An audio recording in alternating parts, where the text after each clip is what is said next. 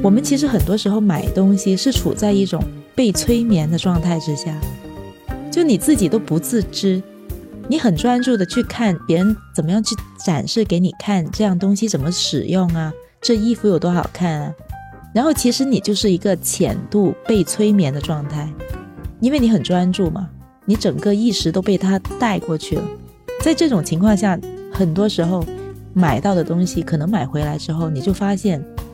其实不是自己需要的，或者自己并不那么喜欢，所以消费的时候真的是需要理性一点。像我朋友之前他们会做医美，然后我每个我每每年也会给自己有预算医美的预算，然后他们后来问我，他说你你们你这个会去？我说不会去。他说为什么？是因为什么不好？我说不是，超过我预算了。我说只要超过我预算，那我就让他了，有用也不去。挺好的，挺好的。我觉得这是一个蛮好的办法，就大家大家先给自己的消费做一个预算，然后大概你就会就会进行一个合理的分配。我很生气，看到一些直播的或者一些录播的视频去售卖葡萄酒的时候，会跟消费者去以一款酒的酒精度的高低去做评价。对，我觉得这完全都是误导。品质微醺，知识半熟。大家好，我是小 K。大家好，我是大 K。我昨天晚上突然就跟你说，要跟你聊一期买东西的。这虽然是关于花钱的话题了，但是我觉得花钱也是很有讲究的。就你能够把钱花在正确的事情上，或者把每一次花钱都能花的心满意足，我觉得也并不是那么容易的事情。当然，很难的。就最近我小姨不是从澳洲回来了吗？对，她回来探亲，然后就各种逛街买买买，她觉得什么都便宜，觉得中国就是物美价廉，然后买回来。我想请问，她什么都买啊，衣服一定少不了，包包，她甚至连什么都买，床单、枕头套，她都要在这边买买，然后带回去。还有那种各种的小小物件啊，生活的一些小物件，嗯哼，反正在这边能够找到很多他在澳洲找不到的东西，各种买，只要他觉得哎这个东西不错就买回来，买了一堆，然后回来就一件一件的去过审，还要审核，审核的时候他就会发现很多东西他自己好像又不那么喜欢了，又或者觉得不需要。然后他就说：“哎呀，这些我还是不带回去了，我就留在这儿吧。你们如果觉得有用的话，你们就拿去用；或者这衣服你们喜欢的话，也可以穿。呃，如果你们觉得没有用的话，你们看一下怎么处理都行。这种花钱的话，就花的很不理性，我就觉得这样子特别不好。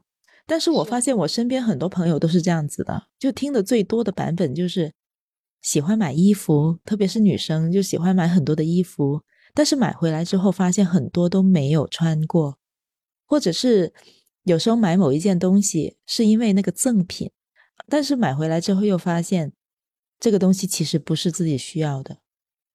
你会有吗？你会有这种就经常头脑发热，然后买了一些自己不需要的东西的情况吗？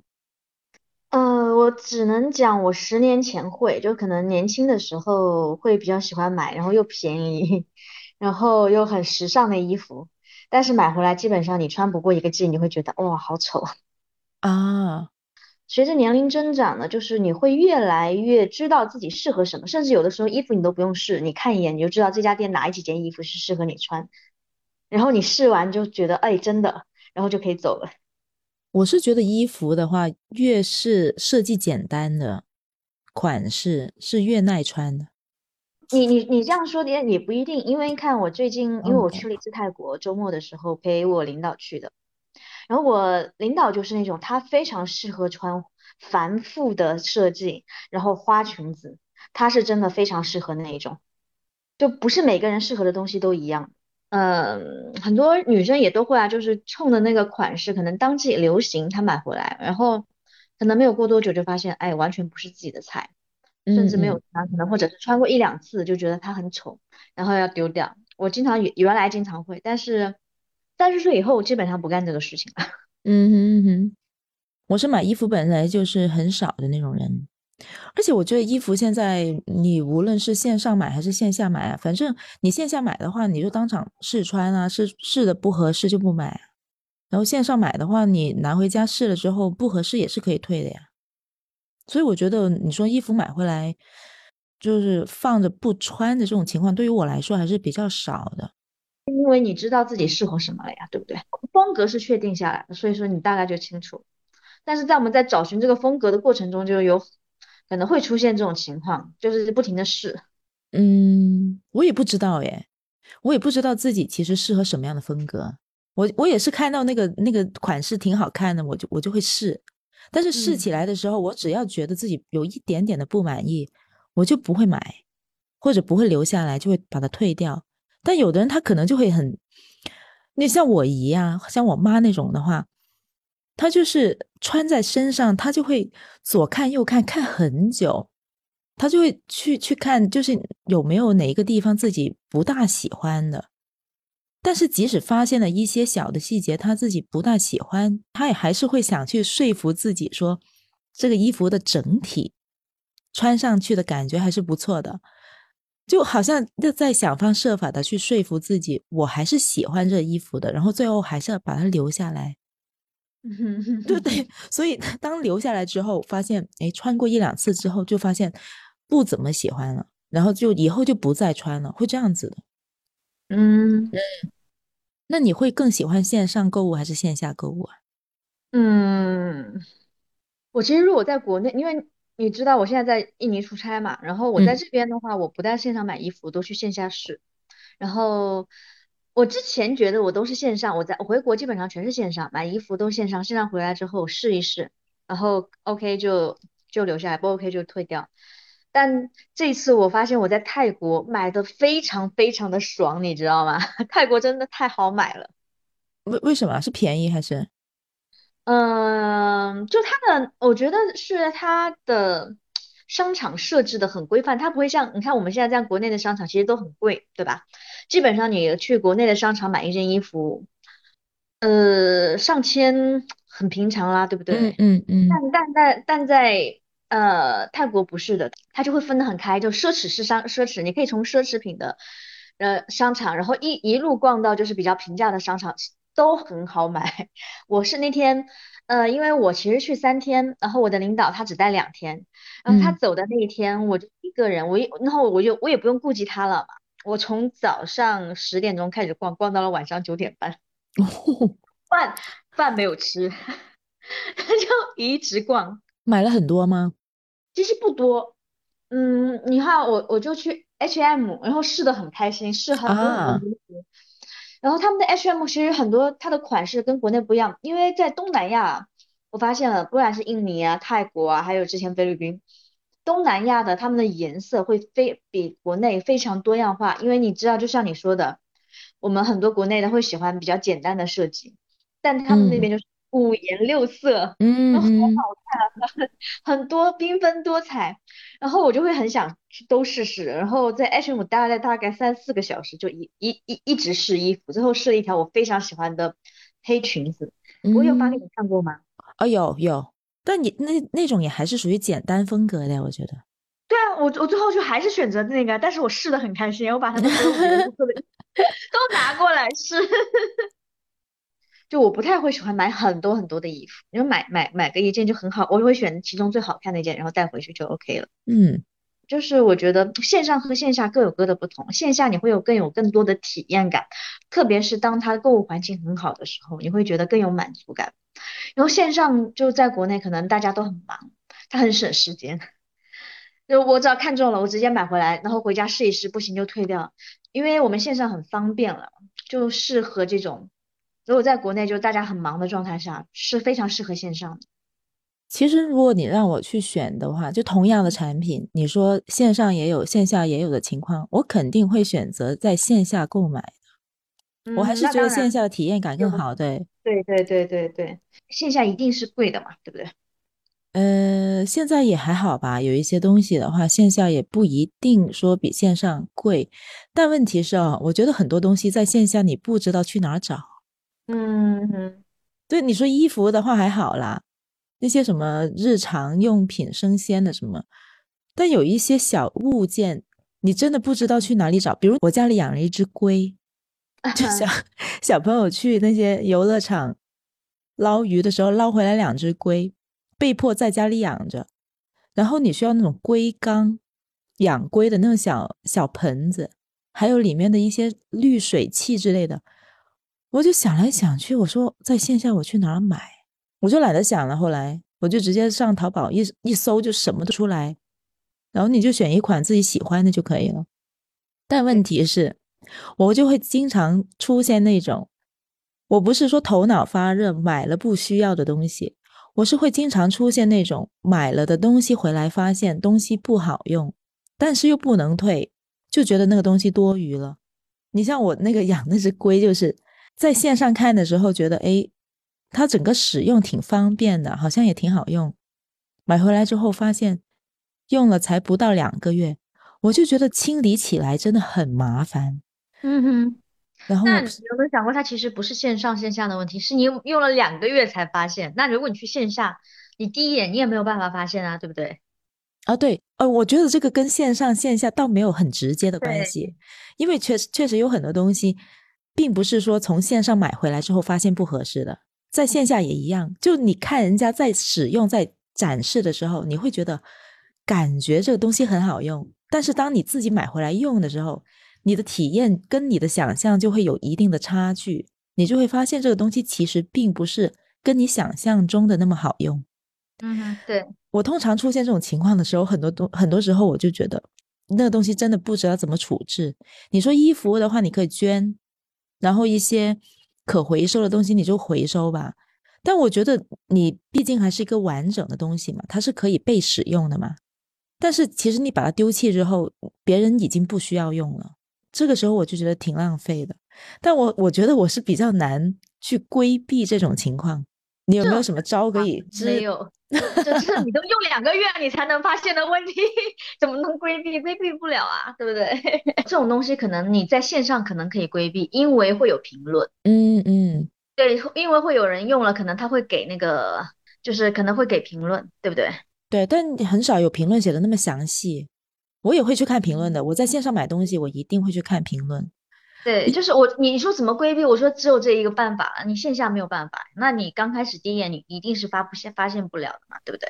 对啊，我在想那些直播，他们现在不是说直播卖货卖的很好吗？就是因为直播的时候他在展示给你看。你这个让我想起我第一次跟包子聊天的时候，他就说我们其实很多时候买东西是处在一种被催眠的状态之下。就你自己都不自知，你很专注的去看别人怎么样去展示给你看，这样东西怎么使用啊？这衣服有多好看啊？然后其实你就是一个浅度被催眠的状态，因为你很专注嘛，你整个意识都被他带过去了。在这种情况下，很多时候买到的东西，可能买回来之后，你就发现其实不是自己需要的，或者自己并不那么喜欢。所以消费的时候。真的是需要理性一点。我是有一个什么样的方法呢？可以让自己买东西理性一些呢？我会看到，比如在线上买东西的时候，我看到那个东西，哎，挺好的，我就会把它收藏，或者是放到购物车里面。但是这个动作做完之后呢，我就不再做任何的事情了，我就放放在那儿，就让它放在手机里面。然后过个一周、一个月，甚至是两个月，你会发现，那就买。对那个东西，如果你真的。可能就忘记了，其实你就不再需要它了。嗯哼，对我会用这样的方法来控制自己的那个消费量，确实是一个好办法。因为你急需的东西的话，你是很迫切需要的。对，是我不太喜欢那个，就是叫什么直播购物。我我觉得包子说的蛮好的，他其实就像催眠，但是我会对这种就有人对我催眠，就天生的有这种反感。我就讲一下我感觉去下单，我说我就不下。我从来没在直播间买过东西，而且我也不看直播。我会觉得很，我会觉得很吵，真的很吵。我说不要催我，为了他会为了需需要你强迫你去购买，他就会说三二一，有多少多少件就当大家去抢，但根本没有那么那个，你过两天去还有啊。对对对对，我也是这么想的。对，就是，然后我就说，我就很讨厌这种氛围。我说你为什么要强迫我买东西？那我就不买。后来我没有买过，我从来没在直播间上买过东西，而且我也确实不不喜欢直播购物的那一种体验。反正，在这一点上，我跟你是同一类人。对，然后或者是实在，我我只有一种情况我会去看，就是比方说我看到一条衣服，然后他平时晚上会做直播，然后我就会点进去看，然后我点进去看，等到。等到那个直播的时候，我就会看他在穿在那个模特身上什么效果，然后决定我买不买。就是我已经有目标了，我只是要来看，我我是有目标的来看你，这个是 OK 的。就看到穿上身的那个效果是吧？对对对，这个是 OK 的。然后还有个，我觉得理性购物还有一个方法是什么呢？就是我会自己在心里给自己设置一个预算。嗯。就只要我就会想一想，我今天大概预算，比方说我去泰国也是，我大概给自己预算就是一千块钱，我今天就买一千，然后买多少你自己东西自己定，然后我就会去，像我去 H&M，呃，我就会算了，那我今天 H&M 的话，呃，我今天大概能买多少钱的衣服，然后我就会选，最后只选了买那一件，然后因因为我还留钱去买别的东西嘛，嗯嗯，我觉得这个方法还是蛮好的，还像像我朋友之前他们会做医美。然后我每个我每每年也会给自己有预算医美的预算，然后他们会来问我，他说你你们你这个会去？我说不会去。他说为什么？是因为什么不好？我说不是，超过我预算了。我说只要超过我预算，那我就让他老 有用我也不去。挺好的，挺好的。对，我觉得这是个蛮好的办法，就大家大家先给自己的消费做一个预算，然后大概你就会就会进行一个合理的分配。对对对，我觉得这一点跟自己的自控能力，还有对自己一个欲望的把控，还是需要一定的能力的。就你刚才说说到这个医美啊，我就有见过那种就美容院的 sales，他甚至会去建议你做什么贷款啊，或者是什么刷信用卡，就你现在目前的能力没有办法去承担这个费用，他会去建议你。去做贷款、做分期去消费，我觉得这个纯属就是坏。对，我觉得这这种方式特别不好。但可能很多人就是因为觉得这个东西好啊，所以我即使是超出我现在目前的经济能力的话，我还是想要去尝试。但这种情况我觉得就比较危险了。永远不要超出经济能力去贷款，特别是在现在大环境之下。同意，确实如此。你你而且这个东西你不是投资，你是消费啊，钱花出去就没有了。嗯，是，我是觉得就是我们很多，我觉得有一些叫什么来着？这现在我觉得这两年其实还好，因为大家都知道大环境不好了。在前几年的时候，可能大家高歌猛进的时候，我特别讨厌有人就会说，以女人要对自己好一点，什么什么这种这一种，就是你要爱自己，然后让你去消费，我觉得这个很坏的。我觉得它是一个偷换概念。我不认为说你去贷款，然后去消费一些超过你自己经济能力的东西，就叫做对自己好一点。我觉得不是这样子的。当然，就是那有的人他就会就是就当我不知道你有没有听过，那个时候其实是很有很多的，就这种说法，就是你你要对自己好一点，你要爱自己，什么要去消费，但我我不喜欢。我其实我甚至是觉得，对于现在年轻人来说，在这个环境下，其实就是应该储蓄。我觉得你在自己的经济能力范围之内，你已经有了很好的一个储存和理财的规划的情况之下，你说我手上剩下就是一百块钱，我是可以用来消费的，我可以把这一百块钱全部消费完。我觉得在这种情况之下，你说是对自己好的，我认同。但是你说我没有存款，我又没有理财规划，我手上就有一百块钱，难道我把一百块钱都花完吗？那其他的消费你怎么办？还有一些应急的时候，在拿钱出来的时候，你没有钱拿出来，那那种情况难道是对自己好的吗？没错，我觉得就是那些商家为了去给消费者洗脑做出来的一些广告词而已。是的，还好现在大家都不上当了，干得好。那你买酒和买其他的商品，也还是同样的理性吗？我买酒不会，我跟你说。我 我我我已经非常尽量理性，但是有的时候，我现在还还很多时候，我回回去回家里的酒柜里去看，就很多酒我已经不记得是什么时候买的了啊。但买回来很久都还没有喝，对，那是因为还不到试饮期，还是为什么？其实没有时间喝啊，就是你也知道，我周末只有周末才回去，然后平时经常要出差，嗯，对，我没有那个时间去天天在喝酒。哦，对哦，你平时也不喝的吧？你平时上班的时候自己在家也不喝哈？对，我我没有平时上班我不我平时上班我不喝酒啊，工作日我是不喝的，我只有周末才喝酒，对对对，所以我喝酒的机会其实不多。然后你要，然后按照我买酒的速度，我是根本消耗不完的。所以我我这两个月在国外出差，我就一直就是很多次我看到我们群里面有有的卖酒的在发嘛，啊，价格很划算，我都嗯忍住，我就是不下手。嗯，我觉得我买酒呢是那种，确实也是，我跟你有同样的毛病，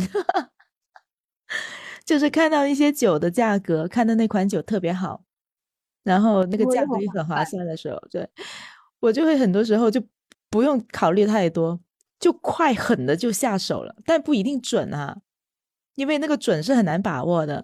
对，因为你没有喝到嘛。对，就总是很快狠的就下手，然后买买回来之后，你说对方如果那个酒储存的条件好的情况下，那还是会很准的。但是我就有试过，在淘宝啊或者京东上嗯那种私人卖货的那种，不是官方的旗舰嗯店哈，买的那种起泡酒或者一些白葡萄酒，买回来喝之后，我就真的很想骂人，简直就想退货。但是你没办法退，因为你已经开过了。储存的方式是有问题的，对不对？起泡酒的话，应该是越早喝越好嘛。嗯哼，我买的时候我就忘记去问生产日期了，就出厂日期，我我没有问，因为我看他的店写的他是一个品酒师嘛。那我觉得懂酒的人应该不会去卖一些品相不好的酒啊，那我就没有问。买回来之后一看那个出厂日期，都已经五六年了。一瓶起泡酒五六年的话，喝起来什么感觉？哦，真是，到时候喝起来真的很生气，就觉得我以后都不会在他店里买东西，就很容易踩这种坑。在线上买酒的话，嗯，因为有一些酒是没有年份标示的，那么这种时候它的出厂时间就很重要，或者叫做它的灌装时间。但是有很多时候卖家他可能不会透露这种信息的。那么说到这个的话，我觉得年份也是一个很重要的信息。对，那么这个酒的年份是不是对于所有的酒来说都那么重要呢？其实也不是。对于大多数的葡萄酒而言，这个年份其实也只不过是透露了这款酒的年龄，除此之外，它没有更多的意义。但是对于某一些少数质量特别好的酒而言，这个年份是相当重要的。我记得你之前好像有分享过关于年份这一点的。呃，我其实说的是，对于便宜的酒来说，年份的差异没有那么大，因为它都是工业化的生产。对，对，然后就是我其实像我们的餐酒来说，我觉得你要关注多少年份，多少显得有点装逼。就是你去买一瓶一百多块钱的红酒，然后你说你要关注年份，当然 OK 是可以啦，就是我是我是会觉得其实大差不差。嗯，确实是。其实我觉得年份啊，主要还是针对旧世界的葡萄酒而言的。对于新世界的酒而言，其实没有太大的影响。无论你那个酒是贵的酒还是便宜的酒，如果是就一般的酒来说，不要买老酒，对对对，尽量去买年份更新的酒。对，就是除非除非是你你知道它这个酒庄非常的有名，它的酒酒质非常的好，然后那你 OK 买旧世旧世界的就是老年份的是 OK 的，就是它是可以经得起陈酿，但是很绝大部分的红酒其实就是因为我们绝大部分的酒都是餐酒嘛，那绝大部分的红酒它其实是经不起陈酿的，对就是对。经不起陈年的。其实有很多的酒在国内卖到百来块钱、两百多块钱，呃，很有可能其实在原产地的价格也并不那么高。对，很低的，所以呃，我就记得有一件事特别清楚，呃，是我第一次开始喝葡萄酒就踩坑的事情，就是我当时去意大利玩，然后呢，我回来不是可以带两瓶红酒，嗯那嗯当时我其实不懂，我就去那个店里看，我就发现了一瓶可能有十几年前，我当时一七年，我想想看，应该是一七年还是一六年，一六年去的意大利，嗯呃，我当时买了一瓶二零零三年的酒，十三年了嘛。嗯哼嗯哼，然后而且在意大利就已经卖几百块人民币了。那这个酒应该相当好，因为其实基本上我们其实进过来的钱的话，不呃都就相比意大利的酒，它它不不会只翻番嘛，它肯定是乘以个三倍差不多吧，对不对？对，因为关税已经很贵了。关税加上运费加上你的路损损耗啊这些的，然后再加上这边经销商他们要赚的钱，其实来说的话，我到我们国内买的钱一定是原产地大概要，我觉得两倍是不止的，我觉得要到三倍了，差不多了。嗯，差不多要的。对。对我当时就已经在意大利买了一瓶就是几百块钱的酒，对当时来说应该是相算相当不错一瓶酒了吧？相因为当时在意大利，我当时喝两欧三欧的红酒都很好喝。我当时想，哎呦，买瓶这么贵的又这么老年份的酒，应该很好喝。我满怀希望的要带回来，哇，那个酒巨难喝。你是在哪一个地方买的？免税。罗马，它不是免，呃，它其实就是我走之前应该是在一家红酒专卖的哦，wine shop。对，就是对，然后它其实因为我平常也就是在就晚，就是我们平常每一天我也都是去那种店里面，就随便挑一瓶两三欧的就很好喝了嘛，就没有想到我挑一瓶这么贵的，就回来。巨难喝，真的还没有那跟我那两三欧的酒比起来差远了，而且就感觉那个酒好像是坏了，因为它酒渣就沉到下面，它那个酒渣非常的多。重点是那个香气，你还记得吗？都不要做香气，是味道，你还记得吗？呃，我大概有，因为我那时候还不太懂酒，但是我只记得非常非常的尖酸，它是那种尖酸，很就是酸，我觉得应该是坏了，就是有点。很就是很炸舌炸舌头的那种尖酸，反正就觉得没有果香，全都是就又酸又涩。对，而且是那种尖酸，就炸到你舌，就炸炸你舌头的那种酸，很涩。那个颜色呢？颜色还记得吗？你你你你不要为难我。那我估计你有可能记得嘛？那么难得的一个经验，已经七年了，我记得应该很紫很紫，很紫啊。非常非常的紫，我记得，因为它那个酒渣是很紫很紫的。那我我现在想，你那瓶酒是不是还没有到试饮期？哦，really？呃，那个酒渣很多很多哎。酒渣多没有关系啊，但是你刚才说了很多都没有描述到，就关于一款酒坏了的样子。因为我我现在就我现在来说，我我没有办法。那有也有可能像你说的。那个时候我完全不懂，我只知道很难很难喝。呃，太新的酒也会很难喝的，就是又酸又涩。但是你又说它的颜色很紫哦，那不一定对啊，我都说我不记得了，非要非要我记，对不对？嗯，也是，说不定真实的情况和现在的记忆是有差别的，对。是，就是你现在没有办法知道它到底。有可能，就我只是一个概念。对啊，对啊，所以在对葡萄酒认知有限的情况下，就尽量不要去购买老年份的酒。通常来说，对于大多数的消费者来说，会有一个加五的原则，就是酒瓶上的那个年份，基本上你加个五，那个就是一个比较安全的购买的年限。比如那款酒是二零二零年的，现在是二零二三年。那么你在二零二五年之前去买这款二零二零年的酒都是比较安全的。OK，不过我觉得买酒踩坑是避免不了的，因为在你喝之前你都没有办法百分之一百去确定那款酒质的可能。是的，反正在线上买酒的话，我还是最喜欢在淘宝上去买，因为它的选择是最多的，特别是一些小众的酒比较容易在淘宝上搜到。但是我觉得，如果对葡萄酒的认知不是那么深的时候，我就不建议上淘宝买了。首先就是你不知道怎么去搜自己的目的产品，第二就是买到假货的可能性会比较大。嗯哼，嗯，我就比较建议上京东、天猫这种大平台去购买，因为他们会有自己的直营产品，这部分的产品的品质还有价格都是比较有保证的。你呢？你会喜欢？线上在什么平台上购买？九云、红酒世界我也会买。对，然后盒马其实也也是一个不错的平台，对吧？嗯，我觉得红酒世界挺不错的，它很多的产品都会有非常详细的描述，甚至细致到那个酒庄的历史背景啊，还有庄主的一些信息，它都会写的非常的清晰。就一瓶酒背后的整个故事，他会非常完整的告诉你。就在你看那款酒或者是喝那款酒的时候，同时也会有一个很大的知识量的摄入。我觉得这一点我挺喜欢的。嗯哼。那么在线上买酒的渠道还有平台实在是很多的，我们也没有办法一一介绍，可能我们自己都想不全。对，如果听众朋友们你们觉得还有哪一些线上好的平台可以供我们去选酒买酒的话，欢迎你们在留言区里面推荐给我们。嗯。盒马的话就有一个叫做买手优选，是吗？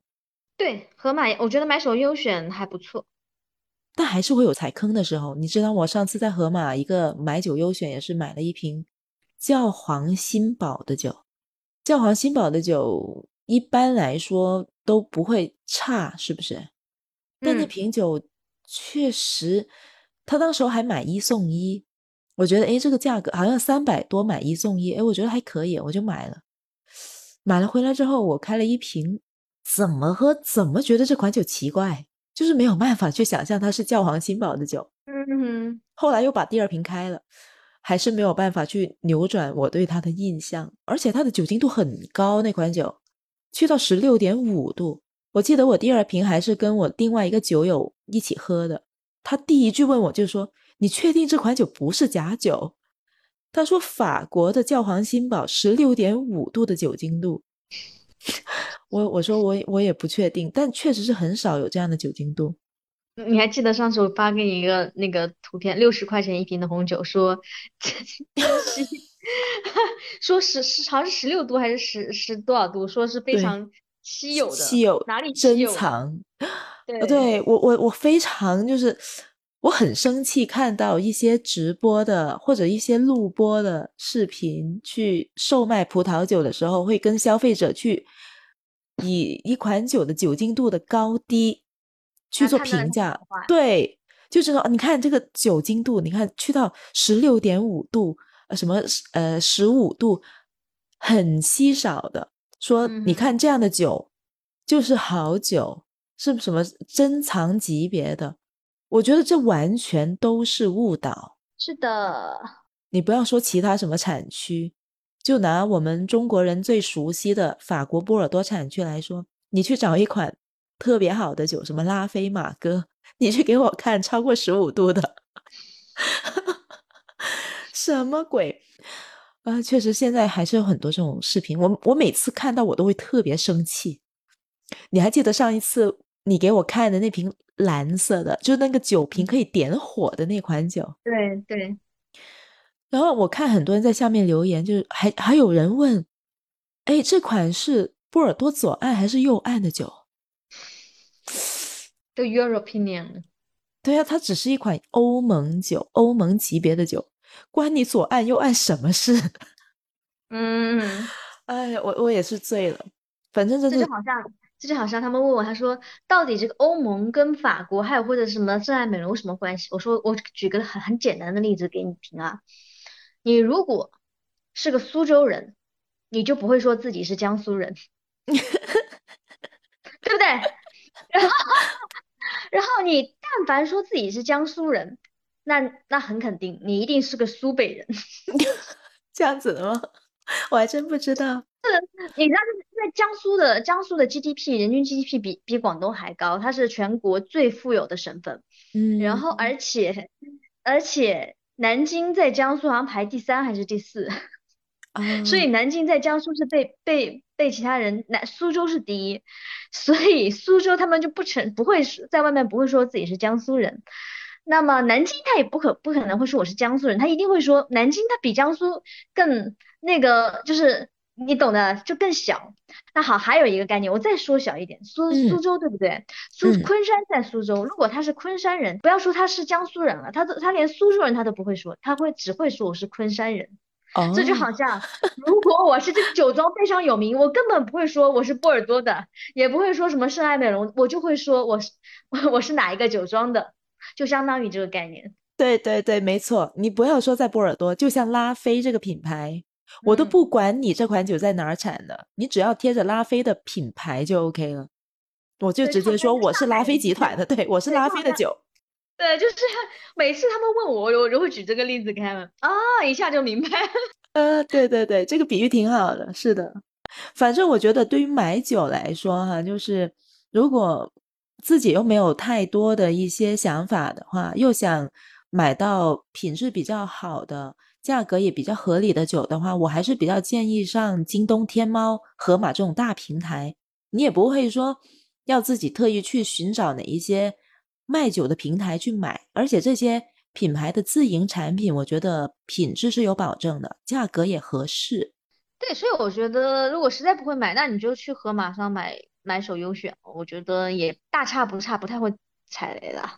对啊，我觉得他以前的盒马买手优选还挺好的。他在介绍一款酒的时候，他会有一个平面图，就你可以很直观的看到那款酒的酸度啊、酒精度啊、甜度啊这些信息。你就大概可以判断这款酒是不是自己喜欢的口味，然后还有关于香气的一些描述。嗯，你也会在线下买酒吗？会啊，会啊。线下我是因为我参加过酒展多，所以手上会有很多酒商的呃微信，然后他们也会经常发他们的 list 给我酒单给我，我就会去选。啊，那你觉得对于一个消费者来说？是不是去酒展，然后直接从酒商那里购买酒是一个很好的选择呢？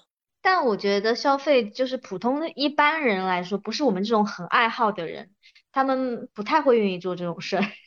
就是其实我觉得很多人像我的朋友们，他们可能就会找一个懂的人，就有的时候他们就会问我，哎，他说拿瓶酒，你给我我我要去什么活动，大概预算多少？我就是会，比如说我要去请请朋友吃饭，大概预算多少？然后我要吃什么菜，你给我选瓶酒，然后我就会对啊，就他不会像我们就真的很很喜欢，也不会去酒展。就像我很多朋友，他都说我喝不出来，你怎么反正怎么样，他就没有兴趣的人，他就是喝不出来，那就没有必要。对，是诶，我姨，然后她说她在澳洲也会经常喝红酒，从几十澳币到几百澳币，她都会买来喝。我说几百澳币，那一千多块钱的嘞。如果是四四百多的话，那都去到两千块钱人民币了，而且还不含这边的税，对不对？我说那个酒很好嘞。我说那你觉得几十块钱澳币的酒和几百澳币的酒喝起来有区别吗？他说没有啊，我觉得都一样。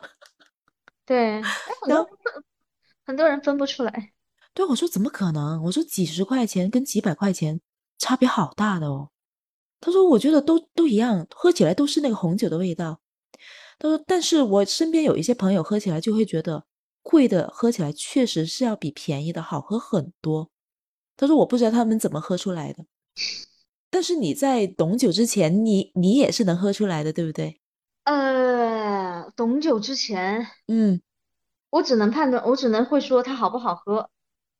对，我觉得你判判断不了品质的话，我觉得没问题，但是。那款酒好不好喝，有没有区别？我相信一个普通消费者他都是能够品饮出来的。哎，那你说这个话题啊，就是其实我觉得是可以。就比方说啊，因为我平时在家喝，就是我我我有个朋友，他是很喜欢雷司令，但他也不懂。就因为我之前就家里有雷司令，我就会带去给他喝。我之前他非常喜欢有一款雷司令，是我之前给过你那个蓝色瓶子的，嗯，是。呃，他是应该不是主理，他是晚收，他非常爱那款晚收，他觉得怎么会有这么好喝的酒。然后有一次呢，就是我去参加了一个局，呃，是一千五的，人均一千五的伊贡穆勒的局，就伊贡穆勒还有很多那种狙击的，反正那种雷司令的局。嗯。然后因为没有喝完，所以就主办者说你们一人拿一瓶酒走，因为没有喝完嘛，我就我就拿了一瓶走。大概我看了一下那瓶大概一千二吧，我忘了是哪是哪哪是什么酒，然后我就直接带过去，正好那天晚上我就正好我又约他，我说来我给你喝一瓶十倍十倍价格的酒，我说你喝喝看，他一喝，哎真的不一样，他之前一直说我肯定喝不出来，我喝不出来的，我说我说那你看喝喝看嘛，我说你看一千多，你不是说那一百多是你从来没有喝过这么好喝的酒，我说你再喝喝一千多的，他一喝。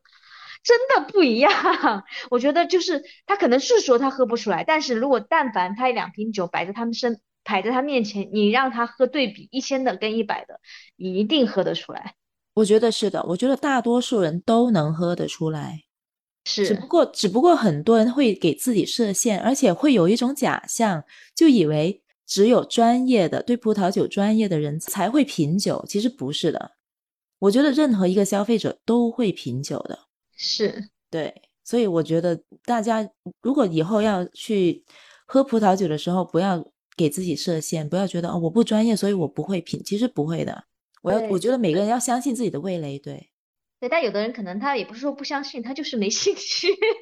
对，有的人就是你告诉他 他都没兴趣但是，很多人他就是就他其实告诉你我品不出来，只是个借口，就是其实就是没兴趣。他说我我喝红酒就是只是为了陪，我要请客，可能桌上要有一瓶红酒，绝大部分人是这样子。对，或者是品酒标，有一些人直接就是品喝酒标。我看着那款酒的酒标贵的话，我就觉得那个酒特别好喝，或者品牌特别出名，就会特别好嗯喝。嗯，我就有遇过一些人啊，他就会找我买酒，让我推荐一些和他风格需要的酒给他，然后我就会直接问他你需要什么价位的，比如有一些就是说啊，我需要一个三百多块钱的，我说你的这个价格是零售价吗？他说是啊，零售价的价格需要三百多块钱的。我说 OK，那我给你找一款匹配的给你。找到了之后呢，因为零售价三百多块钱的酒，我卖出去肯定不会那么高的价格的呀。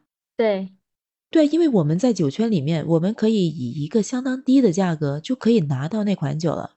酒圈就那么大，那么零售价三百多块钱的酒，可能我买过来也就一百块钱多一点。那我可能一瓶酒我就加个几十块钱，再加个运费，我就给他了。那可能卖给他的价格也就两百多块钱，然后他就会嫌弃，他说怎么那么便宜？他说不行，你再给我挑款贵的。啊，我说这款酒零售价就是在三百多块钱左右啊。我说因为我给你的价格不是零售价，所以它会比零售价格要便宜。然后他就会说不行，我的预算就是三百多，你给我挑挑款贵的。对呀、那我只能再去挑一款更贵的给他。但有时候你把价格抬高之后，你再去找的那款酒的风格，很有可能就没有价格低的那一款的风格那么合适了。真的很有可能会这样子的。对，我觉得在酒圈外的人可能会比较难想象这种事情，但我相信在酒圈里的人应该基本上都会有过我这种经历。是。我会有加了一些群，然后里面会有一些人出酒，就有些我不知道是爱好者还是什么，他们会也是会经常疯狂买酒，买完酒之后自己喝不完，又开始出酒，出酒 就出的很便宜的价格，我我我就我就会想去薅羊毛。OK，这个挺好的。我偶尔也会有一些，但是不多。我通常会喜欢去山姆会员店或者华润的那个 OLE 啊、BLT 这样的超市去买，但是我嗯一定只会买他们折扣的商品，因为没没有打折扣的之前的商品，我知道价格都贵嘛。是，然后对，有时候就会看到他们一些商品打折，诶，这个酒不错，然后就把它薅羊毛薅回来。我不知道山姆会员店啊还有华润这些超市的话，是不是在全国很多地方都有？因为我是在深圳嘛，就会有这些品牌的超市。但是它山姆不是要什么会员之类的，我没有，因为里面那种都是特大一包的，我用不上。现在也不需要吧？现在好像没有买会员也可以购买，只不过价格好像不一样。我不知道，反正我也不太愿意去，因为离我家很远，我没嗯我又我又不开车，没有办没有必要。嗯哼，OK。我觉得呃华润的欧里还有 BLT 超市的酒的品类特别多，它跟其他的一些大商超比起来，它的品类都会特别多。里的酒很贵，就是我刚跟你说那一百多酒，那一百多块钱的酒，我进价其实不到一百块钱，嗯，然后卖是卖一百多，然后在欧里卖三百多，是啊，所以要去买它折扣的商品。它那就要很会选。是的，所以懂酒还是有有必要的嘛。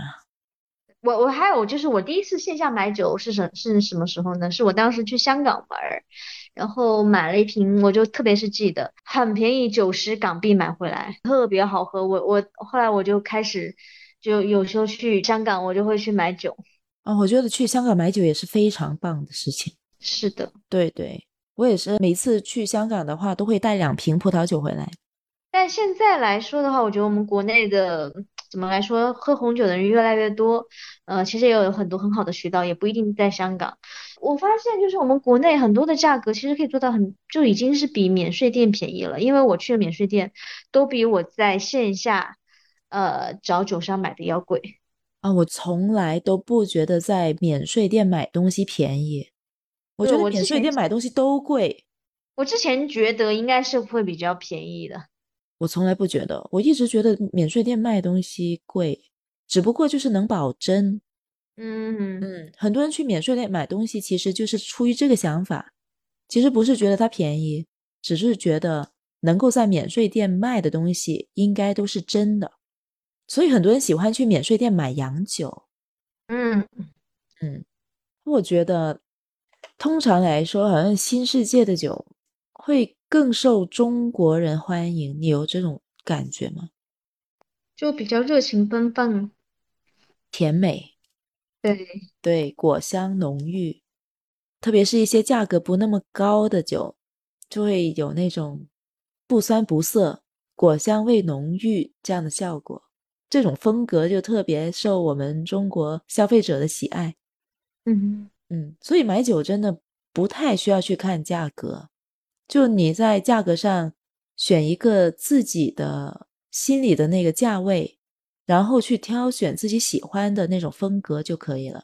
没错，我们要这我们要要不要预告一下？我们可能马上有也有一个新的平台要做。嗯，好啊，好啊。小红书有个新的平台来开启我们新的一个叫品酒的一个环节，就是我们俩分别在自己的账号上共同每一周都会去，呃。试平台上一个在一个价格范围之内，就去一瓶一瓶的试过来，然后对同样一瓶酒，我们来进行一个在我们自己的这个角度来进行一个评测。对，我们会约在一起，在同一个平台购买同一款酒，经过我们自己的品尝之后，会写出我们自己的酒评。对，然后我们又会呃根据我们的酒评呢，两个人就碰在一起。同时跟大家分享那款酒，我们自己喝起来一种感受啊，还有对它的一个性价比的测评。对，而且就是我觉得，我觉得最好玩的一点是什么呢？就是我们俩其实性格非常的不同，而且我们 对，就是我们对一瓶酒的态度应该也会不同。所以我相信你是学术派的，我已经我已经了解到你你你当你你跟我说你会怎么样？你知道我是什么派？我是感受派，我就我会我会着重于写这瓶酒适合在什么场景，然后去描述那个好玩的场景，在什么场景喝。我觉得我觉得这种火花碰撞起来的火花应该是最好玩的地方。那就刚好互补呀，我觉得。对，然后我们还可以在最后我们俩就是互相联动。对对，那么如果听众朋友们你们对葡萄酒也感兴趣，也想和我们一起玩的话，欢迎你们持续关注我们，呃，以及我们的新赛道。关于这一块的话，我们可以在评论区里留言互动。那我们这一期就先聊到这里了，嗯，拜拜，嗯，拜拜。